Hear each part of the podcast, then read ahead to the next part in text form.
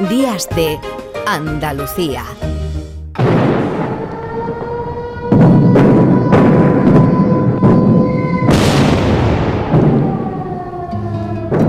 En febrero de 1937, en otro febrero, miles de personas huyeron de Málaga por la carretera hacia Almería teniendo eh, detrás el terror, el miedo de la represión de las tropas que llegaban a las puertas de la ciudad. Por un lado amenazados, por otro lado abandonados y a lo largo de la historia silenciados por quienes sentían como vergüenza propia en el análisis postrero lo que allí ocurrió por parte y parte. Era población civil, mayoritariamente familias enteras, mucha gente humilde, abandonadas, como digo, por aquel ejército republicano liderado por el coronel Villalba a lo largo de más de 200 kilómetros, mientras eran ametralladas por aire, por aviones nazis, italianos y bombardeados desde el mar por barcos destructores del bando nacional. El suceso es conocido como la desbandada sobre aquel ejemplo de crimen silenciado sobre la población civil aprovechando el estado de guerra ya se han publicado tres decenas de libros, una quincena de documentales y ahora una exposición estupenda, Retornos de la Desbandá, que ofrece una muestra con imágenes de lo que allí ocurrió y con algunas de las interpretaciones creativas en pintura, escultura y poesía que eh, sobre aquello hicieron y han hecho Picasso, Carreño, Lamberet, Helio Gómez, Garballo, Alberti, Prados, Vallejo, Neruda, Saramago. Bueno, quien está detrás de esa exposición es una de las personas que más saben de aquello.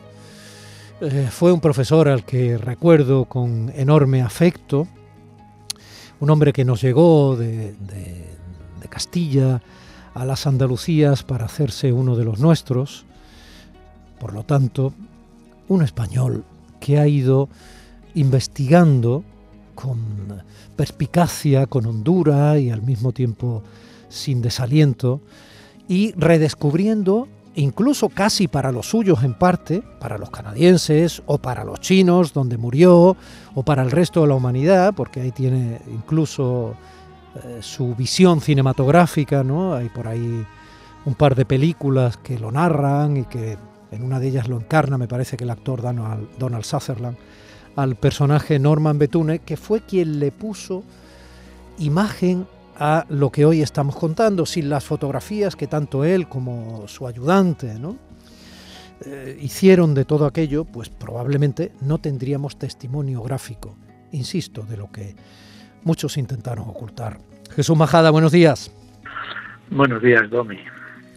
Estaba releyendo hace un rato la, la edición que ha sacado esa editorial Pepitas de Calabaza, ¿no? De, sí. del propio libro The Bones, ¿no? En realidad no lo llamó la defandá, eso es, eso es un nombre que se le puso aquí, ¿no? Lo llamó Las heridas. Sí, sí, sí. Las heridas es el título que la autora y la recopiladora de textos ha puesto a, a este libro. Y esas heridas marcaron a este hombre, a Norman Betune, para siempre, ¿no? Un hombre, eh, yo creo, cada año hablamos del recuerdo de la desbandada.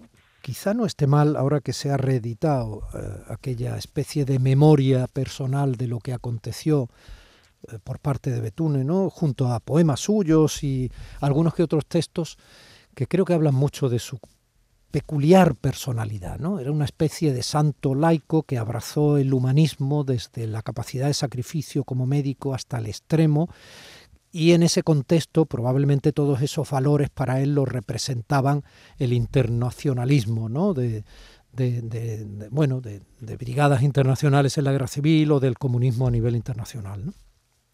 Sí, estas son sus heridas, eh, sus heridas eh, eh, de la humanidad, porque Norman Betune fue un hombre dedicado siempre a ayudar a los demás. Fue un primer médico sin fronteras, que ayudó en su país, en Canadá, primero a, a, la gente más necesitada de allí, y luego vino a España, siempre como médico, ¿eh? siempre como médico, y a ayudar a la, a la República, y finalmente también como médico en China, donde murió. Esas son sus heridas. ¿sí? esa, esa curiosa escultura que hay allí, es, creo que es en Montreal, ¿no? Sí. Es, es, es, muy particular, ¿no? Porque en realidad es un canadiense, pero en esa escultura tiene esa especie de levita que le hemos visto en alguna imagen, ¿no? Y esas especies de chapatillas, de, chinelas, de chapatillas chinas.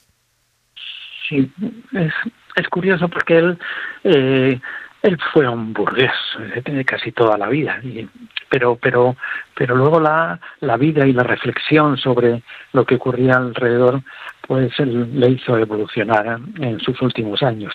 Él dijo nací burgués y quiero morir comunista él fue comunista a sus cinco últimos años de vida.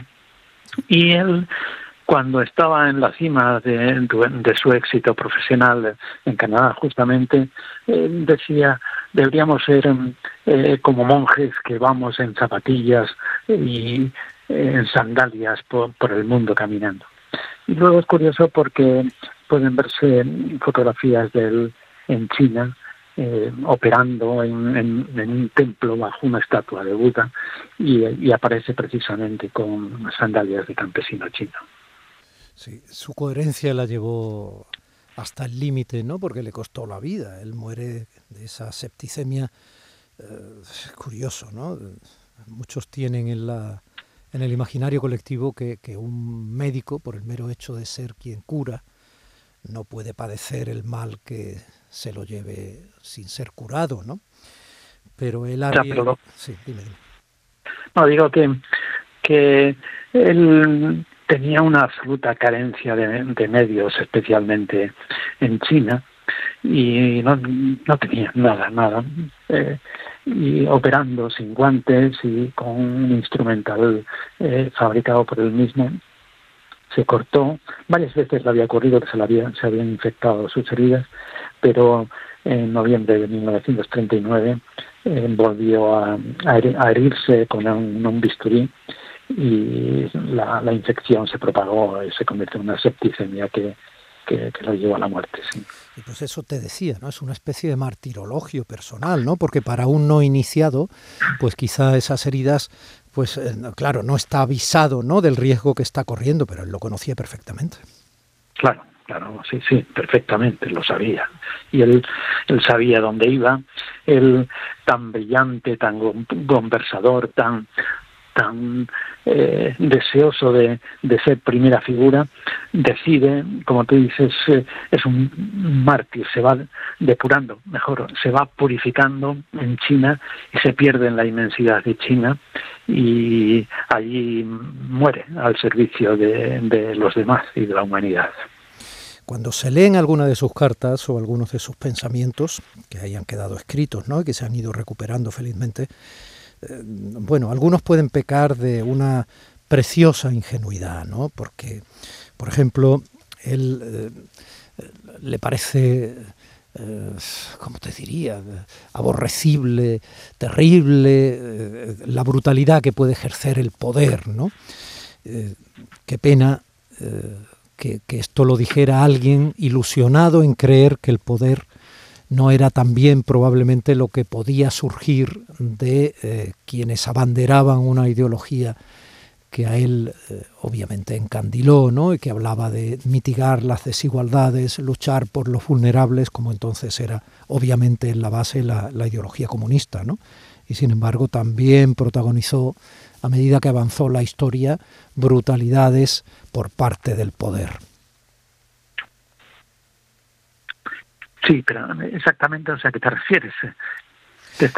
Sí, me refiero a que la ensoñación de alguien que luchaba contra la brutalidad del poder, eh, abrazando obviamente el internacionalismo ah, comunista, Sí, pues, sí, sí, estoy, pues, estoy convencido de ello. Claro, te quiero decir que desgraciadamente si hubiera sobrevivido, pues eh, habría tenido que sufrir la desilusión de ver que también la brutalidad del poder estaba ahí, ¿no? En la manifestación práctica de, de esa ideología que él abrazó como la ideología para salvar a los que lo necesitaban, ¿no? Sí, además él era un rebelde y, y no, no se sometía al dictado de, de quien estaba eh, arriba y él justamente eh, volvió a Canadá porque desde España volvió a Canadá porque tuvo precisamente disensiones con, con el, alto poder y, y, con el Partido Comunista. ¿eh? Hmm. Es decir, que él era un heterodoxo. Lo digo porque, lo digo porque muchas veces eh, en este programa, además yo llevo diciéndolo ya estas tres temporadas, se corre el riesgo de no contextualizar las cosas que se cuentan y al no contextualizarlas es fácil etiquetarlas y entonces quien tiene un interés determinado en poner la etiqueta determinada para desactivar lo que de bueno pueda tener una actuación histórica, pues lo hace con más facilidad. Me explico. Decir que eh, Norman Betune era un comunista más en un, eh, pues eso, en un relato histórico frío, siempre visto desde la actualidad, ¿no? Pues, pues es injusto. Sí, de todas formas yo eh, creo que, Norman Betune, que, que tiene muchas, muchas, muchas luces absolutamente esplendorosas, pero también tiene muchas sombras. lo, extraordinario de, de, de, este hombre es que era de carne y hueso y tenía defectos y grandes defectos, pero pero sufrió o llevó a cabo una una depuración, una purificación personal, como decía antes, absolutamente mm, singular. Porque eh, yo creo que eh, la mayoría de nosotros eh, hemos pensado en algún momento o durante mucho tiempo que deberíamos ser como monjes que van por el mundo en sandalias y harapos. Eh, pero, pero luego el ponerlo en práctica y llevarlo a cabo no, no es tan general. Sin embargo, él, él sí lo hizo. Él renunció a toda, a toda su brillante carrera de eh, médico especialista de pulmón en Canadá y se perdió en China. Ya. Eh, él era consciente cuando estuvo intentando ayudar con su hospital de sangre, es una forma de llamar, esa especie de unidad móvil, ¿no? Que no sé yo muy bien cómo mantenía el frío, porque claro, él, lleva sangre que, había sido recogida, ¿no? Eh, en esa, en esa furgona, eh, obviamente refrigerada, porque si no se hubiera descompuesto mucho antes. Claro, llevaba un refrigerador en, en ella, sí. Claro, entonces, claro, ante tal cantidad de personas con necesidades, él tenía de alguna forma que elegir, y eso también le llevó a reflexiones difíciles, ¿no? Era un hombre muy sufridor. Sí, sí, sí, sí, era un, un hombre. Él, había sido educado en un ambiente religioso porque eh, su padre era el pastor presbiteriano, y, y, le, y le imbuyó desde niño que, que, lo más importante en la vida era ayudar a los, a los demás. Y, y así lo hizo, y, y así eh, lo cumplió y, y, dedicó su vida a todo ello, así. Hmm. Eh, en alguna de sus cartas también es muy duro eh, ver cómo, ya que hablaba yo de cómo padeció, ¿no? Tú decías que no tenía casi nada en China, ¿no? Él añoraba, añoraba un poco las comodidades que había tenido, entre comillas, en Occidente y más, como tú apuntabas, siendo hijo de una familia burguesa, ¿no? Sí, sí, sí, él, él recordaba y, bueno, escribía a sus amigos y porque se sentía muy solo. Eh, hay que hay que pensar que él se fue a China y no no hablaba nada de chino. Eh, en China estuvo eh, menos de dos años, murió antes de, de, dos años de estar allí. Y él, al que le gustaba tanto conversar y hablar, allí no podía comunicarse con nadie. Tenía un traductor, un mal traductor con el que se entendía a duras penas, pero le echaba muy, muy en falta el comunicarse con, con el resto del mundo. Y escribía a su amigo y le decía, envíame cartas, envíame periódicos, quiero saber lo que pasa, y aquí estoy estoy soy feliz pero me gustaría me gustaría eh, tomar una taza de café eh, probar la ternera eh, poco hecha dormir a veces en unas sábanas mullidas y y, ser y gozar de, de esas comodidades que tanto de las que tanto gocé y ahora no tengo ninguna. Jesús a 85 años de todo aquello ¿qué crees que ¿Qué consideras que, tenemos que, que tenemos que tener en cuenta o, qué última luz eh, has recibido de todo aquello, no?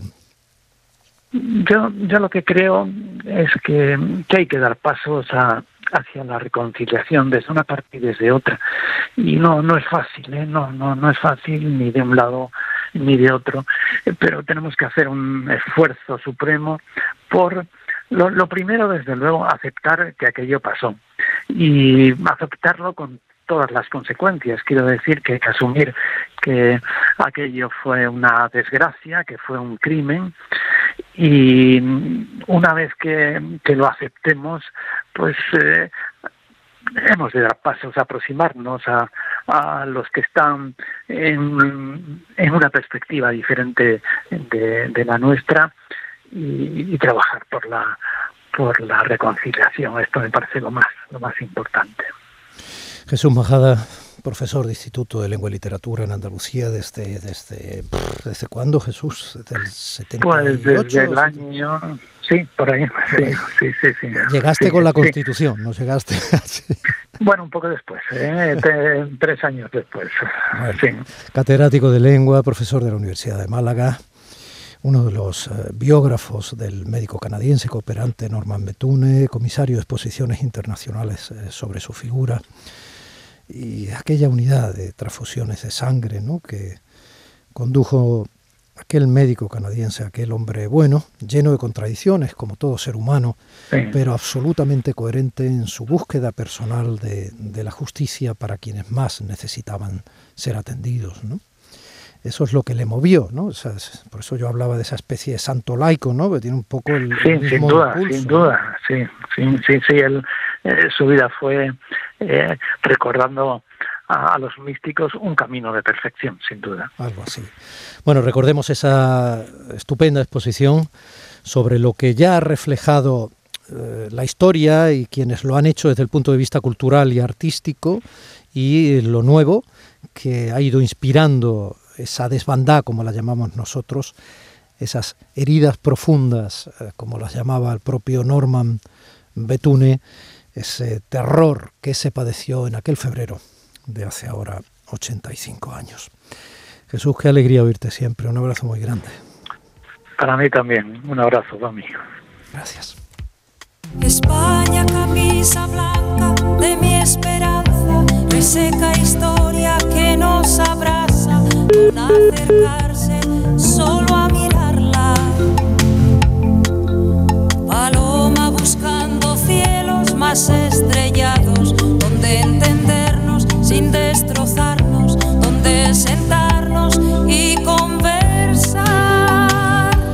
No resulta fácil entender que cuando se habla de bravura, de echarle cojones al asunto, es una, ya saben que es un atributo muy utilizado, ¿no?